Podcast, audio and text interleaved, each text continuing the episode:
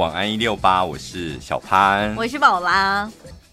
我早上就看到一则新闻，他是呃有一个学生，他就买了那个普悠玛号，是不太好买，不太好买，因为那是走花东的啊。对，然后从桃园到台中吧，然后他那一天假日车上人有点多，好不容易他买到提前买买到有位置的。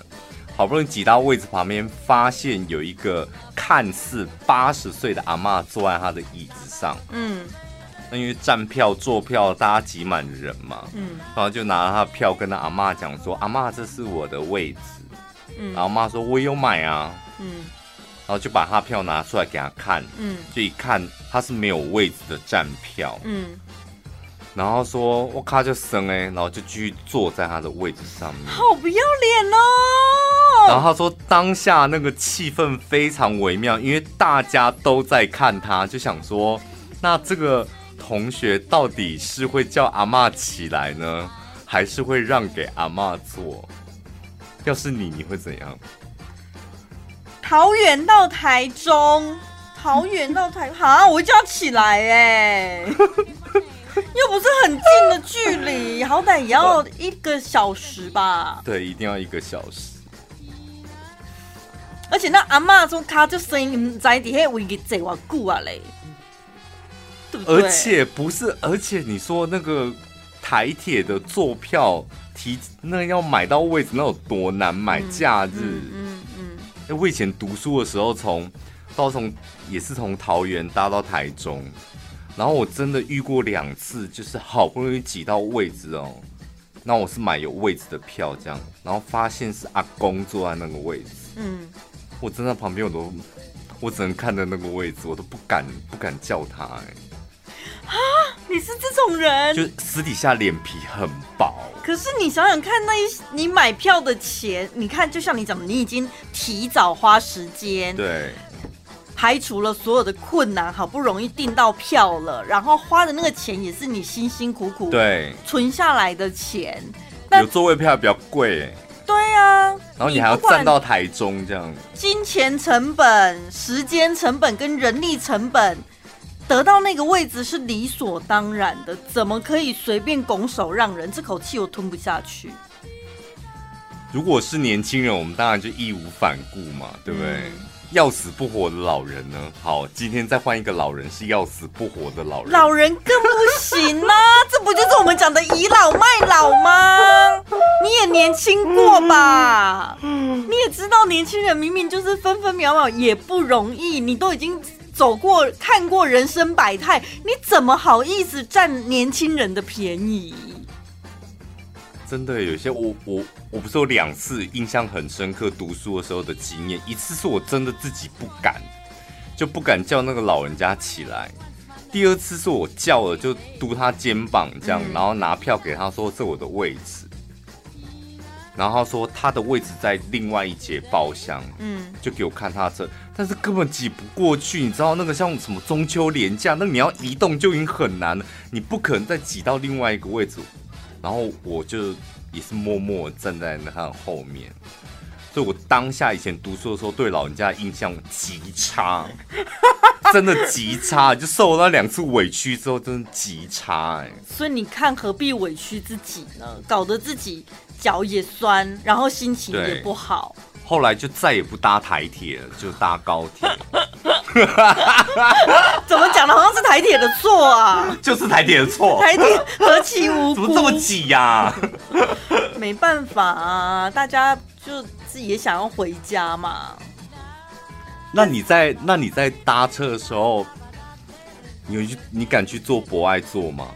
敢啊！如果我会先看一下四周，如果没有什么老阿妈的话，我就会去坐啊。那看到老人家，你没有坐在博博爱座，你会让位吗？如果都没位置，我会站起来。哦哦。我上次不是讲说，我连遇到一个小孩子，就年轻爸妈，但是带小孩的，我就觉得那小孩好像站不稳，就会想要给他们让他这样。对，反正距离近近的是没关系了。我那天看到一则网络的新闻，他说应该要取消掉博爱座，因为博爱座实在太困扰人。嗯，博爱座到底是给谁做？我到现在还摸不透。给需要的人呢、啊？需要的人，譬如说我今天肚子痛，我是年轻人，我也可以做，对不对？对。但你那肚子痛遇到老人家呢？到底是给老人家做，还是肚子痛的人？你自己决定你需不需要那个位置啊？因为你的身体状况痛到什么程度，你自己最清楚。对，所以你就坐在那边，然后老人家站在你面前，然后旁边人说：“哎呀，你看那个年轻人。”所以你要不停的 announce 说：“我跟你讲，我站起来得踹赛哦。我跟你讲，我站起来就会踹赛，我肚子很痛。”所以你不停的 announce。不用不用不用不用，耳机戴起来。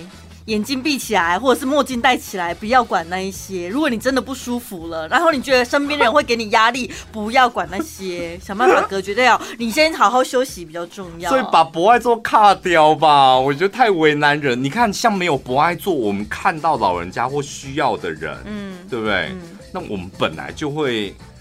让座，基本上大部分都会啦。有素养的公民当然都会站起来让座。哎、啊欸，学校有特别教一堂课叫公民与道德、欸。哎，当然有一些在那边装睡玩手机的那些死屁孩，那个是另当别论。没有，但是让不让座，老实讲，这也真的是我的权利，然后不是义务。对对对对，对，因为法律没规定，你不让也不会怎么样啊。如果我真的觉得博爱做应该卡掉的原因是，如果说你站这一段路，你就会死亡，你根本就不应该出门呐、啊。对对，对不对？你那么 你那么容易死掉，那你就不要再出门。你搭计程车可以吗？现在真的很挤，你为什么要就是随时要死掉，然后你还要硬搭捷运？不行，不能这么说，因为老人家他就是因为要维持生命的。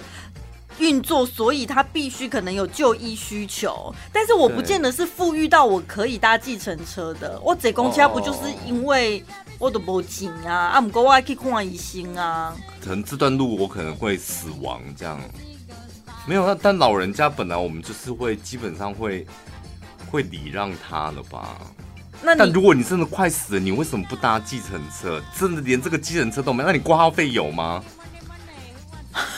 哈，那可能啊！等下你不可以这样子咄咄逼人啦！世界上真的有各种人。没有，因为小时候受过创伤，导致我长大之后对于老人家有很大的误解。老人家叫我让位，我还一直咄咄逼人。你真的不能站吗？还反问他，然后说我真的不行站。那为什么不搭计程车？我现在赶到去看病，那你。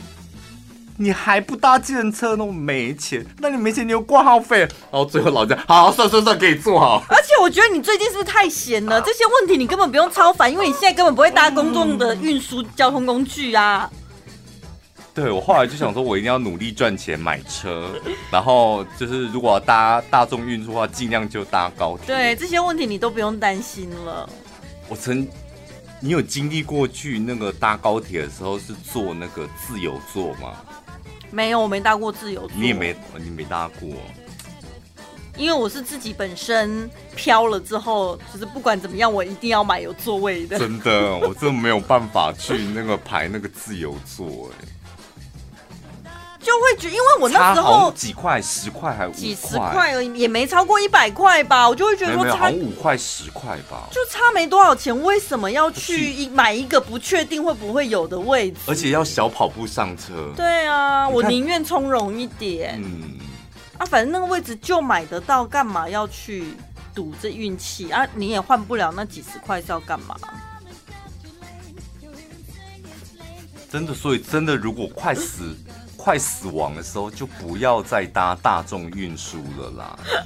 啊，不然你要确保你买得到是有位置的，不然你真的就是为难自己，然后你也为难就是路人，因为路人真的不知道你快死亡了。因为你讲的真的很有道理，快死亡的人要搭的不是公车或者是捷运或火车，你要搭的应该是救护车。对对，嗯，那如果你还可以搭公车去看病，那表示没有快死亡的疑虑啊。对啊，对不对？对啊。所以不爱做卡掉吧，这个不爱做让我们人生好为难、喔。现在到底在跟谁呼吁？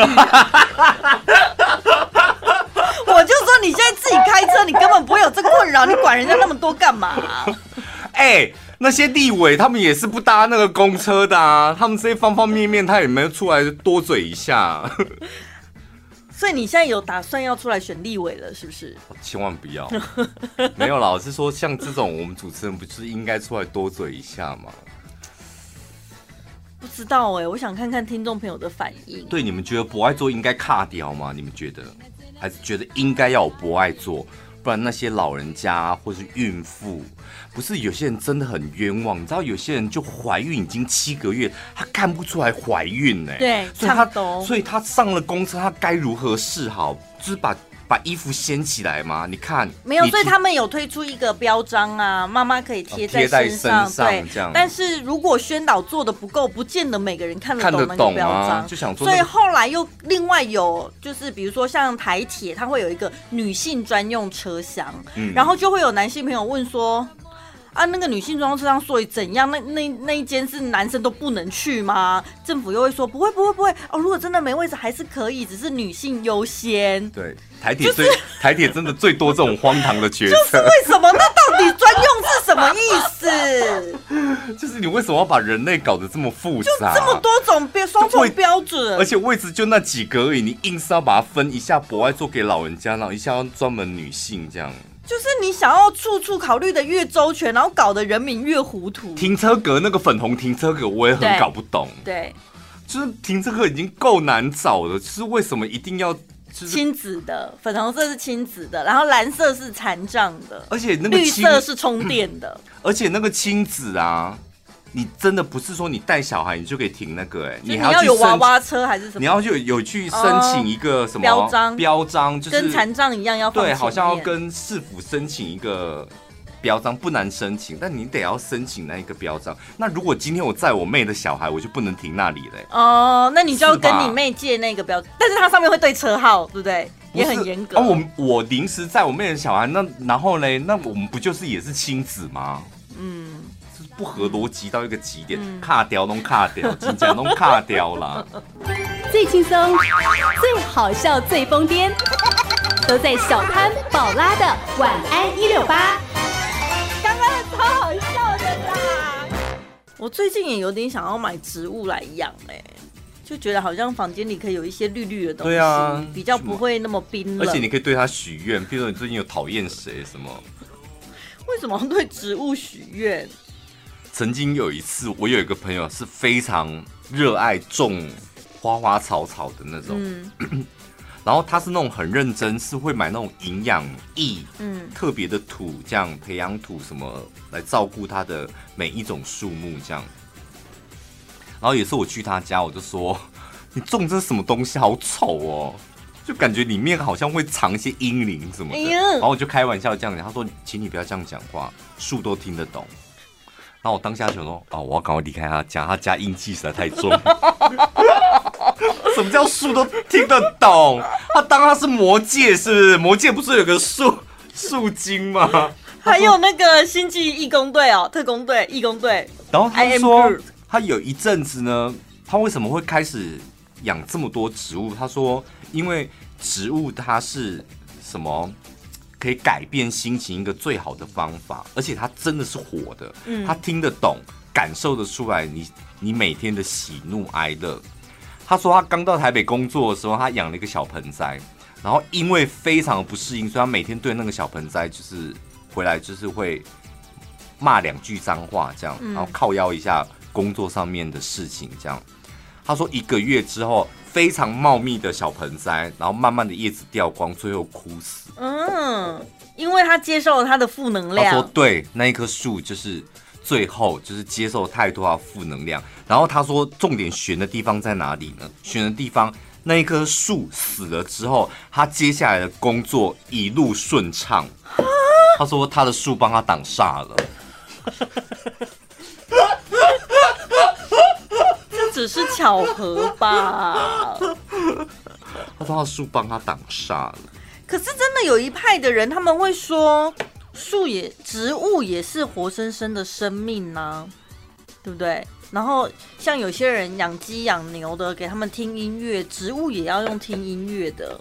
他会活得比较好。对啊，你有一棵，你养一个盆栽回去，可以对它讲讲话什么的，搞不好它就会长成。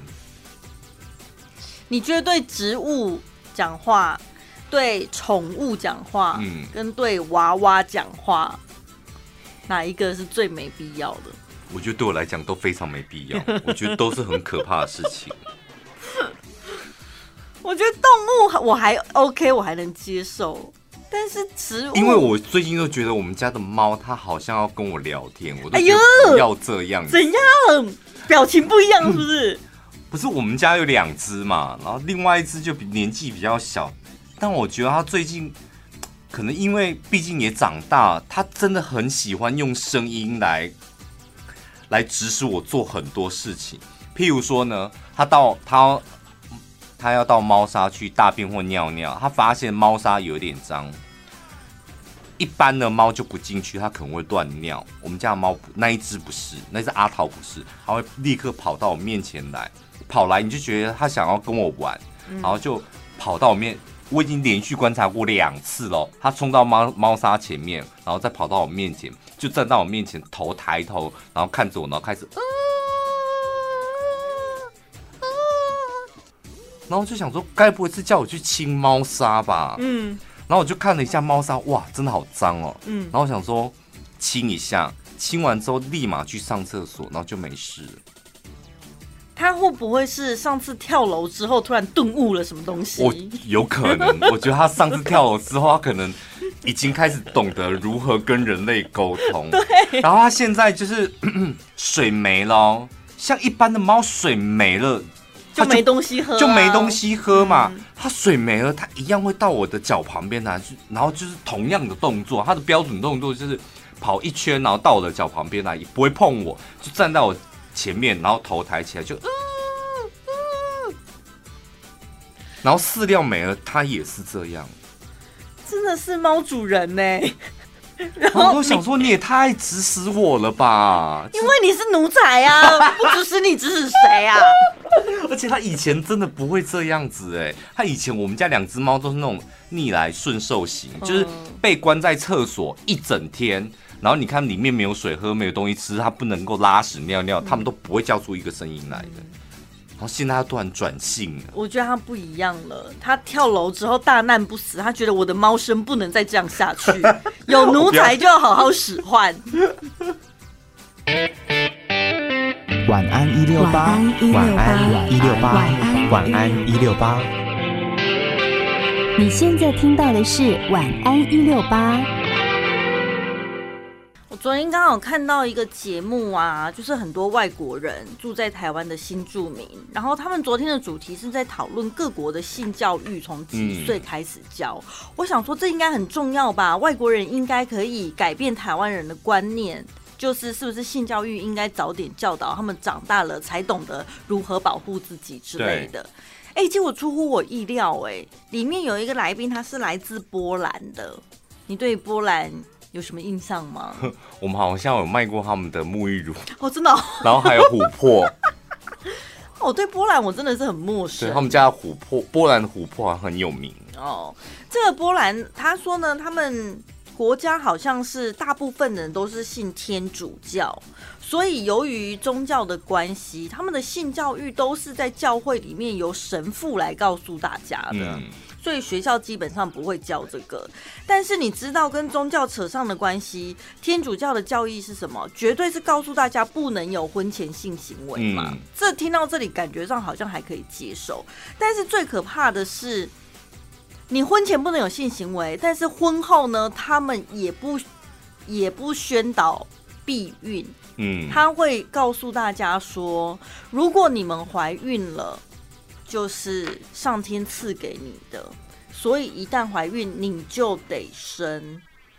所以男女结婚呢，从事性行为并不是为了开心，是为了生小孩。嗯，嗯，所以你一一你你如果要生小孩，你就得做；但是如果你没有要生的话，你就不能做哦，因为我们不会卖保险套给你。我想说，哈，这也太痛苦了吧！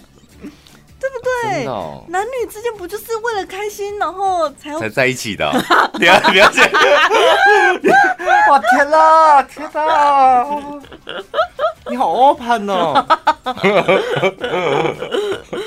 所以你知道国外有一些国家啊，他们是法律规定。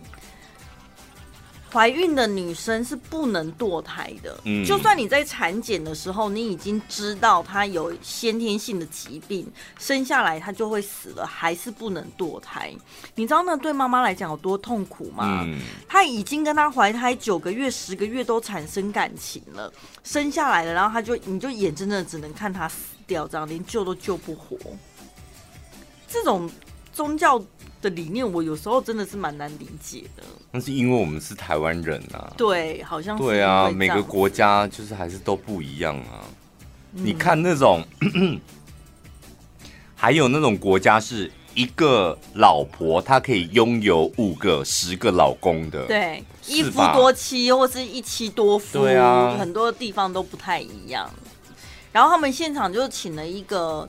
算是儿童教育专家吧，台湾人，他就说，其实啊，小孩子在长大的过程当中，他从婴儿开始慢慢懂事了之后呢，大概在学龄前幼儿园的时候，他们就会开始去分辨说，哎、欸，哦，原来我是男生，我是女生，嗯，然后去学校就会，哦，你是男生，我是女生，然后开始知道说我们跟别人有点不一样，嗯，然后呢，差不多上小学七到九岁的时候，算是他们懂得什么叫做身体自主，嗯。所以，如果有爸妈帮你的小孩洗澡，比如说爸爸跟女儿洗澡啊，嗯、或是女妈妈跟儿子洗澡，这种不同性别的，他会建议上小学之后最好就不要。嗯，对。然后这个时候你就应该要让你们家的小孩子知道说，你你对于你自己的身体是有一个自主的权利。如果上小学就应该让他自己洗。对。对然后呢，如果有人做什么动作让你觉得不舒服的话，你要拒绝他。如果你在小学的时候你没告诉他这个观念，等到他以后碰到有人要侵犯他的时候，他不会去抗争，他不会去拒绝，他反而会回过头来质疑说：“哎。”为什么会觉得不舒服？是不是我自己的问题？是不是我想太多？人家是不是搭我的肩，只是想要跟我表达善意什么的？嗯、他会去怀疑自己耶。可你小时候没有经历过那个摸鸡鸡那个事？我没有鸡鸡啊。我是不好意思讲你们，我说男生就是真的小学那个时间就是互相会在那边。我知道啊，每次下课在走廊就看到 男生弄来弄去，想说这到底在干嘛？没有，但是那时候就觉得好笑跟好玩。对，所以那时候观念是错误的，对不对？现在小朋友他可能说你，请你不要这样子。你刚刚那个，如果你真的，你刚刚那个词是什么？什么性？呃。什么侵害身体自主哦，哦，身体自主。对啊，如果你自己觉得玩的很开心，你被人家比玩摸的很爽，那没关系啊。但是如果你你不喜欢，就要说不要。嗯，我看以前大家是玩的蛮开心的。真的，以前我们班上的女生也是玩的很开心，啊。女生也去摸，女生摸的才用力嘞。对，我们以前国中超精彩的，那个女生真的没在客气的。什么学校啊？可以讲吗？丽人国中。没，我不会想要摸哎、欸，好奇怪哦。那你读哪个国中？怎么无聊啊？成功国中啊，怎么样？以前有一次，我不知道我们班上的女生不是我们班上，不知道是不是我们班上，然后就大家真的有时候会在那边开玩笑，就这边玩这样，嗯，就玩那种。我跟你讲，现在如果这种方式，就一定会上新闻。但以前我不知道。就真的会就互相就是拍拍那个鸡鸡这样。嗯，有一次我真的就有时候男生跟男生不是会开玩笑就互拍嘛？嗯，而且很爱玩阿鲁巴，玩不腻，每堂下课都在阿鲁巴。国中一定会一定会玩过。然后不知道我们那一群里面就有一个女生，她也跟我们混得很熟，然后她也是那种每次都是大辣辣的跟我们在那边互拍这样。嗯。但他，你知道，男生，因为毕竟我们自己，你知道有有鸡鸡，所以知道说那个力道要怎么尊赞，嗯，嗯，好玩，但是不会伤到人家。但女生不会尊赞，你知道吗？她那一拍，我跟你讲，你整个人就冷汗就直接滴出来，然后跪在地上就没办法动那种。哎，男生自己力道也很不会尊赞，好不好？男生会没有，我说男生对女生，有些男生会从背后拉女生内衣的肩带，然后这样弹人家。就甜呢，哦，所以应该要拉多远，就不能拉太远，对啊，不能像射弓箭这样，不行，当然不行啊。没有，因为我们男生那时候就想把女生射出去啊，就想说，叫啪啊，城堡哇，城堡去彰化了，从成功国中直接到彰。太远了吧？是那那个拉那个，哦，真的你，所以你也被拉过那个，好像以前国中。我应该没有那么受欢迎吧？通常以前都是受欢迎的才会被拉。哦、真的、哦？如果是一个你不喜欢女生，你想对呀、啊，你哪会想摸她肩带？这明明就是显而易见的道理。哦，我真的还记，我真的永远都忘不了以前我们国中的那一个，就我们混在我们这一群的，因为 又要真人了，不又又要寻人的，是不是？因为那个那个女生她真的是很大姐个性，嗯，然后她就是我印象很深刻，就是她田径不知道是某一个项目，反正不是跑步的某一个项目，她永远都代表班上去比赛的，铅球。类似那一类的，然后他很高，就比我们所有的男生都还要高，然后像邱黎宽那一种的吗？对，哦、真的很像，就他很高，然后是很壮的那种，嗯、然后我们那时候都叫他木瓜，嗯，就觉得他手都很有力，这样的木木瓜这样，然后真的我们好几个男生就差点死在他手上，后来我们就是慢慢把吗？后来就跟没有就拍鸡鸡啊。拍死你们！哦！真的，他真的就像是打蟑螂一样，然后我们好几个男生都差点被他打死，然后后来就是慢慢的跟他渐行渐远，因为真的很多人，就包括我在内，就差点死亡哎、欸！我讲真的，因为他真的玩，我说说女生，她没小时候还没有碰过男生，还不知道那个力气怎么过瘾哦，他搞不好就是故意的。他见不惯你们欺负女生，就是好，我就爱这么爱拍，我一个一个拍。那时候没有欺负女生，我们就几个男生就是互弄这样，然后有人过来跟我们搭一脚啊，然后我们就说，下次真的在玩的时候不要被他看到，因为他真的太可怕，我们知道有一天会被他拍死。来自日本七百六十家医美中心指定品牌 s e n e s i o 十九重生植萃亮白洁颜慕斯，含有十九种顶级护肤成分，微粒传导技术，让你每洗一次就漂亮一次。只要挤出泡沫慕斯，轻轻按摩，洗掉暗沉，立即透亮，让你洗完脸立刻有敷完面膜的嫩白透亮。百分之百日本原装进口 s e n e s i o 十九重生植萃亮白洁颜慕斯，泛奇网官网一瓶一千九百八十，年底前买一瓶送一瓶，结账输入折扣码一六八，两瓶只要九百九十元，再送四颗日本进口蒟蒻洁颜球。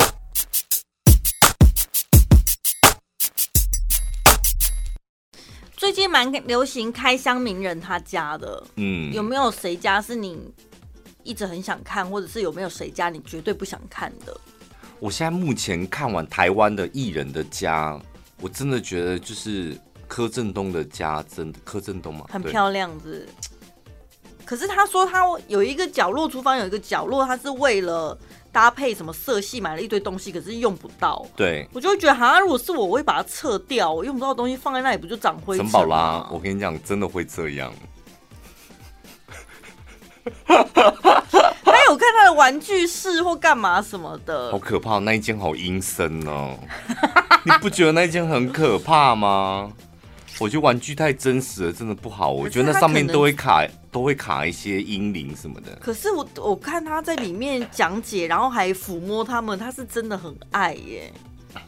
因为有一次呢，就是家人就来我家参观，这样，然后都说就跟我讲说，你的那个玩具柜。小的太多了，嗯，那因为那个小的是我从小就收集的，就钢弹系列那种小的，太多了。然后我就想说啊，玩具柜不就是要摆玩具？他说真的太多。他说像你那个熊，它是圆圆的那个可以，嗯，然后那个小的太代表是小人。我跟你讲，你的工作上真的会遇到很多的小人，然后就是。在旁边吐理解吐理解这样，然后我刚才想说太迷信了吧，可是我跟你讲，人有时候是这样子，人家不讲都没事，但是当有人讲了，然后你就会开始想说太迷信了吧，然后过没几天去上班，就真的哎，怎么又来一个小人？哎，怎么又来一个小人？我跟你讲，接二连三。所以是一个好意的提醒啊。后来我就把那些小的那些钢弹全部都送人了，都送给听众朋友。小人都去你们家喽！恭喜你们的顺利得到小潘的小人。对啊，那时候你们还很开心的写卡片给我，有没有？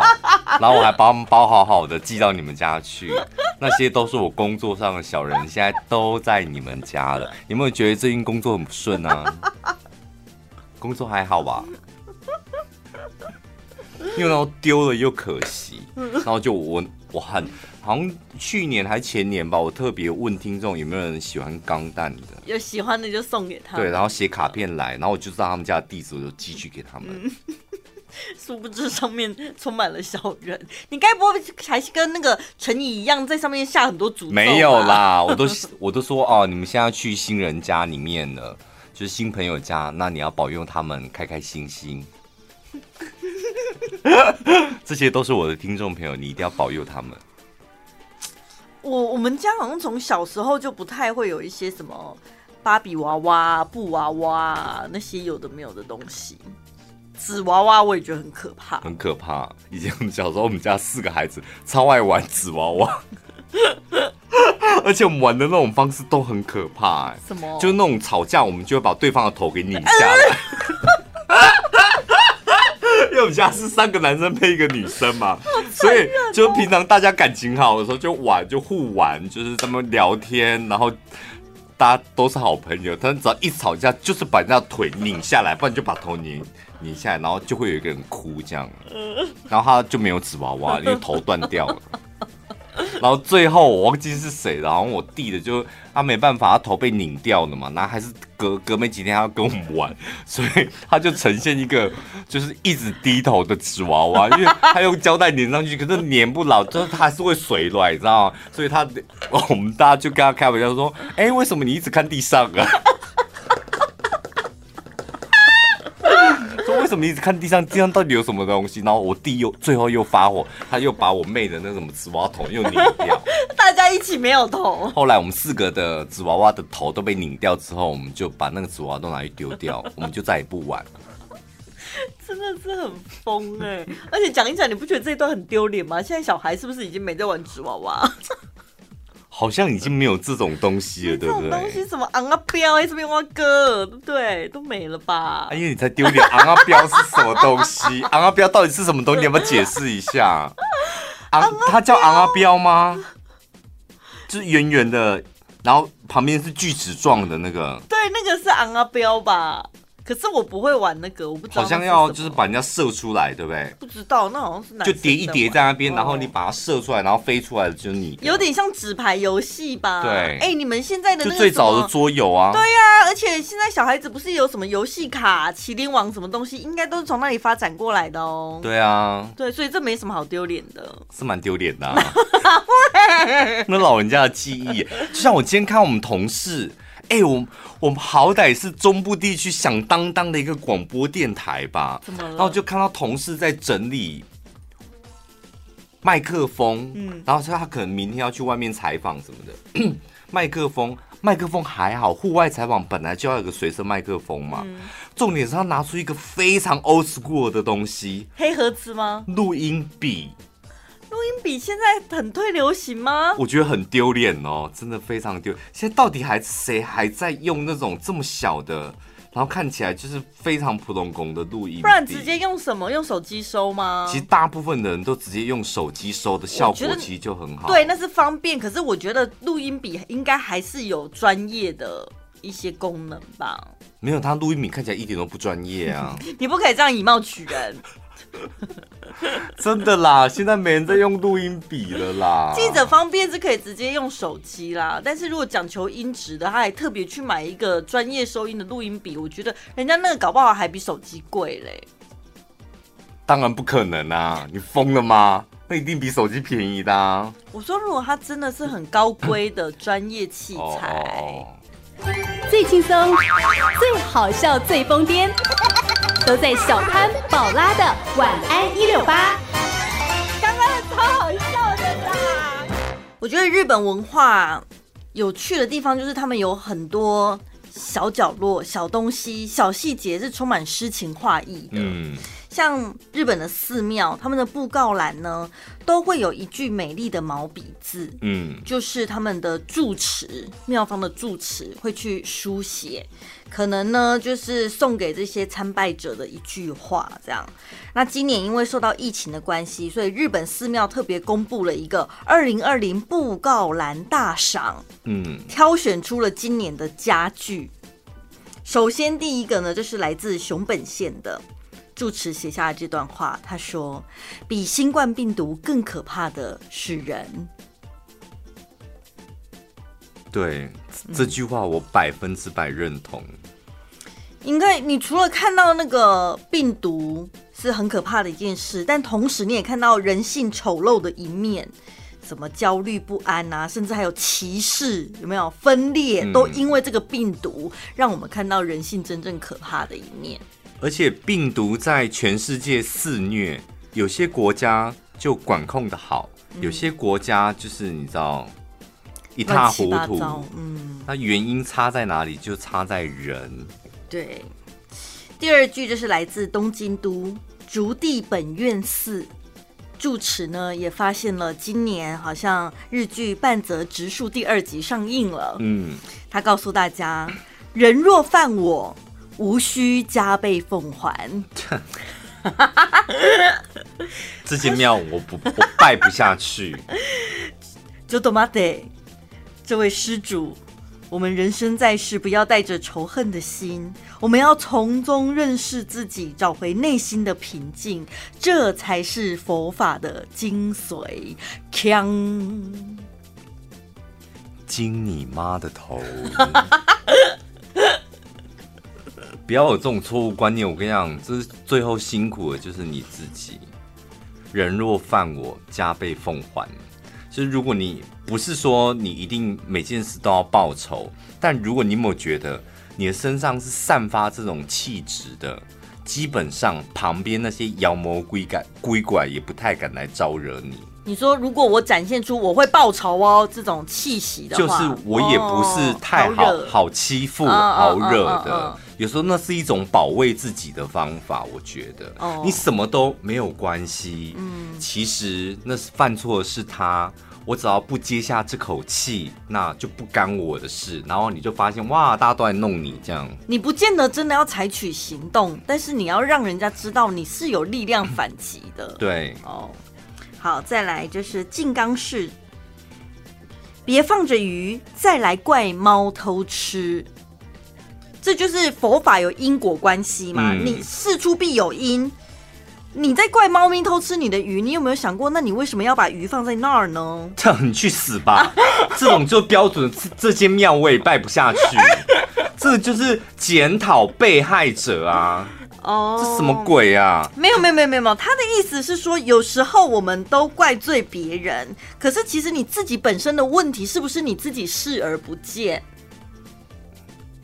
你先冷静一下，这位施主。没有对，没有错啊。你你你这句话我百分之百认同。我的问题，我有我的问题，那我应该要改，对，是吧？对，那你不告而取谓之偷，偷鱼是你犯的错吧？是吧？Oh. 这跟我把鱼拿出来摆在这边有什么关系？我把鱼摆在桌上，我不犯法，但你偷吃鱼，你就是犯法。哦，所以你觉得这两件事分开讨论？滚回你的庙吧！哎、欸，你真的可以对出家人这样子哦？不是，你给我讲这种东西，我就会叫你，我没办法，我拜不下去。新细县的千手观音千藏院住持说：“地球不是祖先留下来的。”是我们向下一代借来的，所以就是你现在享用资源跟便利，嗯、大家已经知道嘛。很多环保团体呼吁大家，已已经超出生态跟环境的负荷了。你们不能只顾着自己享受，想想自己的后代。这个我认同。嗯，就是人真的不要太自私啊。嗯，对于环境不要太自私。好，在这个是会是会吗？专光寺他说呢。我们都只是再普通不过的人。背后的意思是说，哈，每个人人生都在追求某一种成功。嗯，你希望我永远正面积极，你希望我事业有成什么？但是每个人你要知道，你都是平凡人，嗯、你一定会犯错，会迷惘，会愤怒，会愤怒嘛，这是很正常的。对，你不要对自己太苛刻。有些人太过追求完美了之后，他会觉得我好像不能犯错，对，我好像不能。嫁不出去，我好像不能赚不到钱，什么反而搞得自己很痛苦。但其实每个人，不管你是谁，都是普通人。这很好，这是一句蛮适合拿来安慰自己的话。嗯，在你遇到挫折的时候，有时候你你犯错了，老实讲，那已经已已已经受到了惩罚嘛。对，嗯，maybe 你的老板、你的家人已经责怪你，然后最该死的是你自己又在那边火上加油。嗯，犯错就面对，改过就好。然后最难熬的就是自己在那边每天晚上在那边，我为什么会犯这个错？我都已经工作这么多年了，居然还犯这个错，然后把自己逼到一个死胡同里。最后，这是京都市的龙源寺住持说呢，室内和心都要保持良好通风。是硬写的吧？他说：“大家不要忽略把自己的心打开来。人跟人之间虽然我们隔着口罩，但是你也不应该把内心封闭。哦，应该哦，open your mind。对，这样可以吧？那为什么不写英文呢？你 open your mind 不是我们大家比较？日本人普遍英文不好，你忘了吗？而且他日本原文我不知道他怎么写。Open your mind。” Open your mind，这样就好了。你知道日本的寺庙其实他们是父传子的，嗯，就是家族企业嘛。然后，所以日本的和尚他们是可以吃肉啊，可以娶老婆的啊。嗯、然后，甚至他们其实就跟一般平常人一样，他可能有自己兴趣喜好。我就在网络上乱搜，就发现有几个寺庙的住持。年轻的嘛，因为他就是接爸爸的传下来的，嗯、但他可能很喜欢电音或干嘛，他们就把大悲咒改成电音版在放 YouTube，、嗯、然后那个哎、欸、MV 拍的很漂亮哎、欸，就出动空拍机拍他们家的庙啊，或他们家附近的景点啊，看那个日本风景，嗯、就觉得有时候不知道真的赚很多钱。那那些都是大家捐来的钱，这样看一看就觉得还蛮疗愈的，然后就觉得哎呦，原来佛经也蛮时尚的。我最近也在就是偷玩我干爸的那个空拍机，嗯，真的很好玩。他当初买空拍机的用意是什么？登秋，不是为了要损残呐？你这么讲？登秋，我觉得老人家就是专门就是登，然后我就说啊，这台空拍机。应该也要三万块，然后说 不止这一台要八万多块。哇哦，那算很高阶哦，非常高，算应该还中上了。嗯，但看他那个飞上去，然后就真的突然间从拍你个人，然后到看不到你，然后看到整个很大一块田，然后整个乡镇这样，就觉得天哪，很爽。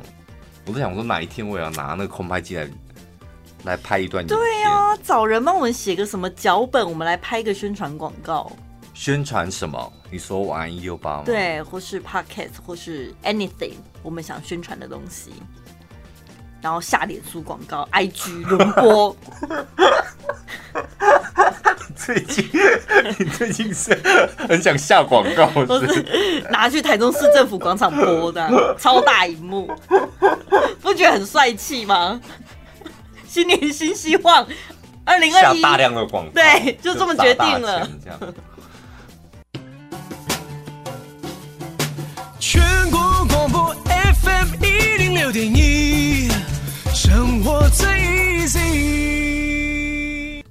我不知道我们听众朋友哈日的多不多？哈日蛮多的啦，哈韩哈日是都很多啊。昨天呢，呃，松坂桃李跟户田惠梨香，他是谁？因为我看到新闻上，糟糕糟糕，脱节了脱节。因为我看很多人在网络上哀嚎，对啊，哇，太表示你是不是最近这几年比较关心韩国了，对不对？日剧是比较少。对啊，这两位都是很有名的演员，你不认识也没关系，反正呢就是当红的演员，年轻演员就对。而且那个松坂桃李，她是去年被日本女性票选最想嫁给他的第一名。所以你知道这个消息公开了之后，很多女孩子会心碎。但你不知道他们两个也没关系。我想要分享一个蛮有趣的，是他去年被票选出来最想结婚的第一名男星的时候，他在节目上面他列出了想要跟人家呃，他会想要结婚的女性，他有二十项条件。你给我滑到刚才那里去。这二十项条件，我不晓得，就是就你们的角度看会是怎么样？这里这里下面下面下面，光听到二十，太多。第一个，他说呢，这个女生呢可以加分的第一点就在于，为了防止会受伤，所以她身上随时会带着 OK 棒。哦，他觉得这很很算很细心吧？对。然后呢，会在手背上面做笔记的女生，她也觉得加分。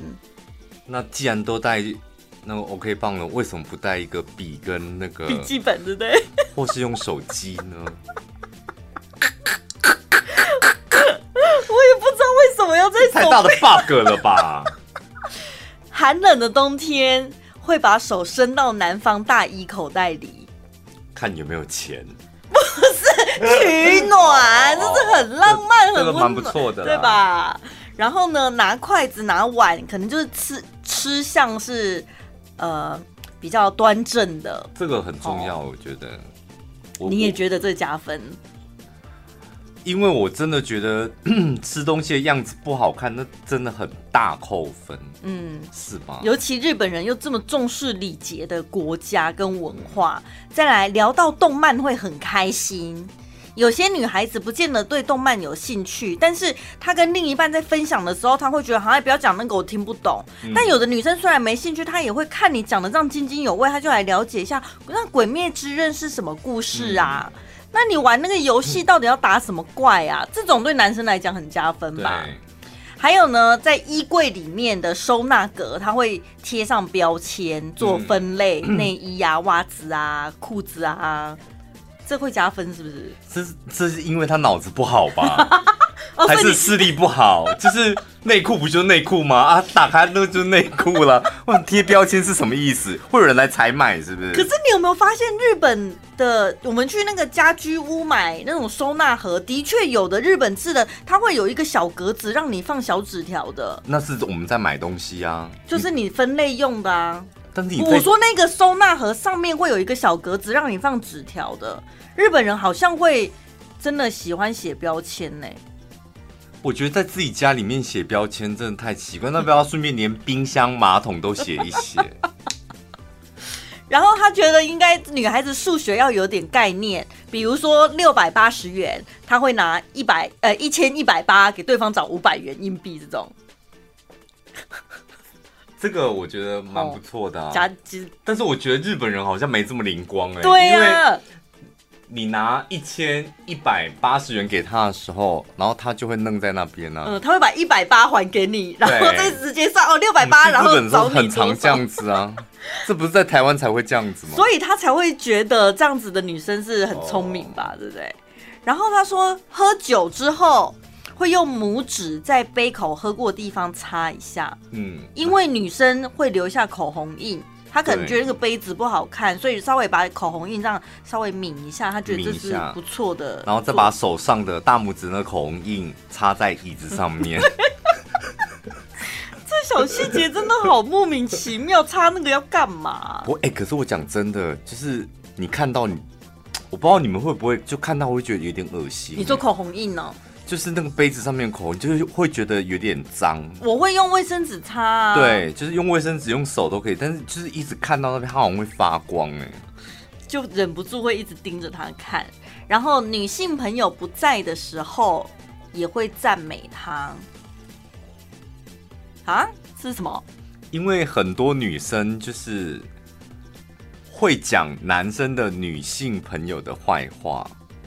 哦，是这个意思哦，哦，就是今天呃，我的男朋友不在现场，啊，不是，女生朋友、男生的女女生朋友或者是女生的、哦女生自己的朋友，就是我在跟这个男生聊天的时候，时不时也会提到，哎、你那个女生朋友怎么样？我那个男女生朋友怎么样？都是讲好话的。很多女朋友会这样子啊，就是表面上哇，就是跟你们都很好，然后私底下说哦，你看那个贱样，就是有时候可能会觉得私底他不见得想要骂那个女生，但是私底下就会觉得想要想要挑剔那种身旁的女性朋友，拜托他很假好不好？那玻尿酸都要浮出来了，就类似那种嘴巴比较贱的那种。哦，这种就会扣分。那我们来看他讨厌的女生类型，讲话的时候用自己的名字称呼自己。宝拉今天想吃火锅。好，那你你这种是比较甜美的女生，但如果声音稍微比较浑厚一点，也适合这样子吗？哦，宝拉今天想吃火锅，宝拉明天想看电影。好像就没人讨人厌了哈。这是什么逻辑？因为感觉宝是宝拉今天想吃火锅，这感觉好像就是有点做作。对啊，然后如果他声音是浑厚一点，好像就还好。是吗？大家。然后打喷嚏的时候发出可爱的声音。打喷嚏不可以啊！啾，不可以这样子。不是他讨厌的，他不喜欢女生发打喷嚏的时候发出可爱的声音。哦，现在开始扣分了，是不是？对，现在是。哦，所以应该要自然一点，因为打喷嚏本来就是不能控制的，你就发出自然的声音，干嘛还要啊啾？对不对？这就是假的打喷嚏。有些人打喷嚏的声音真的很难听，像你旁边那一个，就他就而且很奇怪，就不知道奇怪，我们打喷嚏就明不会共鸣，不会共鸣到那种，他就会很，我被吓过很多次，然后我想说，哎、欸，他那是干嘛？打拳？这对，也不，然后我就还问过，我还问过马克说他在干嘛？打喷嚏啊？说。怎么会是那种声音？就会真的会吓到，就不能控制嘛？你有办法控制你打喷嚏的声音吗？因为大家打喷嚏会有一个打喷嚏的声音，对自己的打喷嚏声音，每个人都大致上都差不多吧，就哈啾这样子啊。那怎么会发出那种 哎哎，就那种哎奇怪的到底是干嘛？就是怎么会那种声音，就会有点吓到。然后他也不喜欢打七环的，肚脐环。对，然后爸爸叫爸爸，是日本的称谓啊。嗯、旅行的时候头上戴超大的太阳眼镜，这有什么关系？对啊，就有时候推上去当发箍，女生不是很常这样子吗？对啊，然后呢，在社群媒体上面上传自己在健身房健身的照片，他也可能觉得健身房就好好运动，为什么要 po 相片？哇，好难搞哦。嗯，这个人。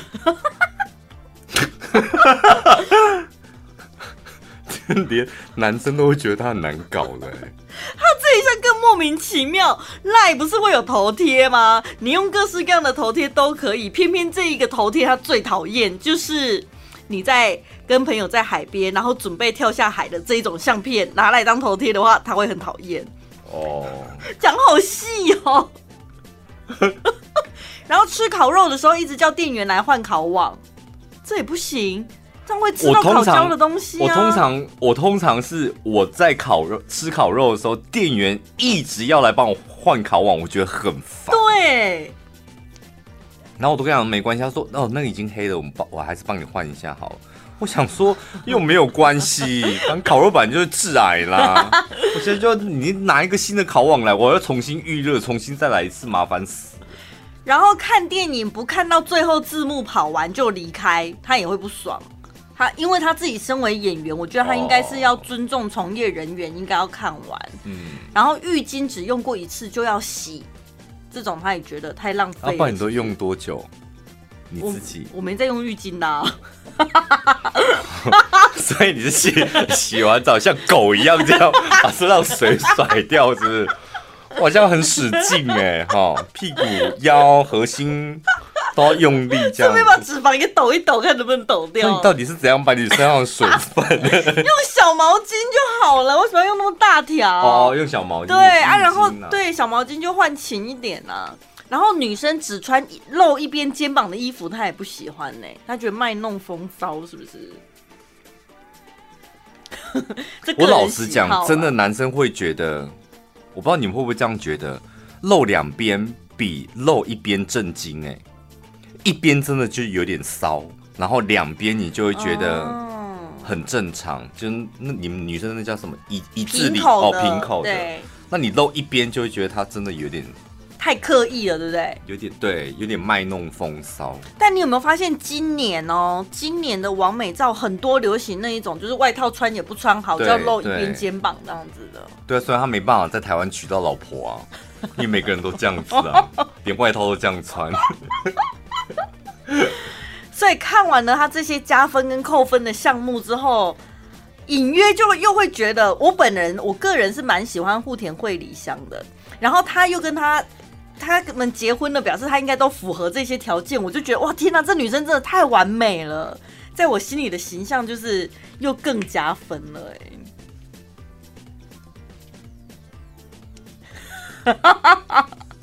嗯，如果要你列出你的对象的一些条件，你有办法列到这么多这么细吗？我可能只会列一个，就吃东西不要走走丢。其他都觉得还好。吃东西，不管谁在我面前走走给我，我都会有想甩他一巴掌的冲动。哦，这是你的死穴，这样。然后我很庆幸，就是我们家里的老人家吃东西没有人走走给我，不然我真的会打老人。嗯、可能就会上新闻。以前我有个主管啊，一开始我很尊敬他，真的，因为我觉得他的想法天马行空这样。然后我就是因为有一次跟他出差，然后。中午去吃饭的时候，就那一次吃完饭之后，我就打从心里不尊敬他了，因为他吃东西跟猪一样，真的就跟猪一样，我都觉得不管什么样的食物放在他面前，他都有办法把它吃得像喷一样。然后我就会觉得，我就一直看他，就觉得我好像看到一头猪在吃喷这样。嗯吃牛排的时候也是一样，嗯、他连吃甘草把它都有办法把它吃的像喷一样，太厉害了吧？真的就是哇，我觉得那真的有够解的。那交朋友有办法吗？没办法，朋友我也没办法。所以这种人你绝对不可能跟他一起出去吃饭，不可能，对不对？就是一定会列为拒绝往来。太好，那我吃相应该还算 OK。吃太慢，真的吃太慢。